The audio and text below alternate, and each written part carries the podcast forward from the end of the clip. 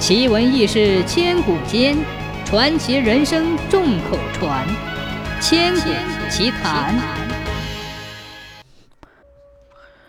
传说在明朝末年，朝廷昏庸，官吏腐败，贪官污吏横行霸道，鱼肉乡里，老百姓生活的水深火热，艰难度日。乱世多灾，老天爷也来祸害百姓。这一年的夏天。瓢泼大雨一连下了数日，未见停歇。沁河水暴涨，眼看就要漫过河堤了。管理沁河河道的官员赵捏，他站在河堤上，看着逐渐上涨的河水，心中乐开了花。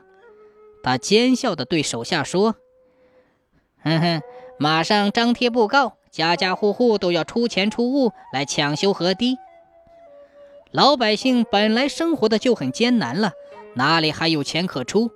但是这个赵捏不管这些，他领着家丁挨家挨户的搜抢财物，见什么拿什么，有什么抢什么。猪、马、牛、羊，大小牲畜，小麦、玉米、小米、高粱、五谷杂粮都被赵捏抢进了府中。然而赵捏并未用这些东西来抢修河堤。而是把这些东西变卖后，把银子装进了自己的腰包，然后在高台上听曲饮酒，哪里管百姓的死活？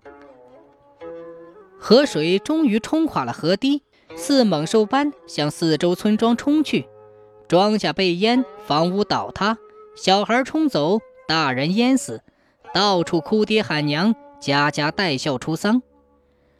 有一个姓王的后生，血气方刚，嫉恶如仇，目睹眼前的惨状，便找了几个人准备造反。他对众人说：“当官的抢走了我们的财物，却没有来抢修河堤，致使河水淹没了我们的家园。当官的哪管我们的死活？他们只顾得自己的吃喝玩乐，我们跟他们拼了吧！”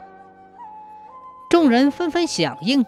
很快就聚集了上千人，他们拿着铁锹，扛着锄头，举着耙钉，高声喊着：“打死贪官赵捏，为亲人报仇啊！”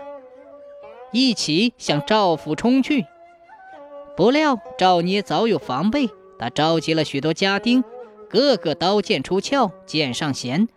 百姓和家丁们一场恶战之后，死伤无数，血流成河。王后生也在这次战斗中献出了年轻的生命。然而，正义必定能战胜邪恶。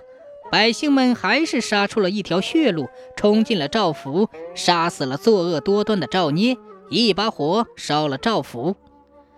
据说这一天是农历七月十五，百姓为了纪念在洪水中和战斗中死去的亲人，便在每年的这一天都要上坟烧纸，祭奠亡灵。久而久之，便形成了习俗，在淮府八县流传至今。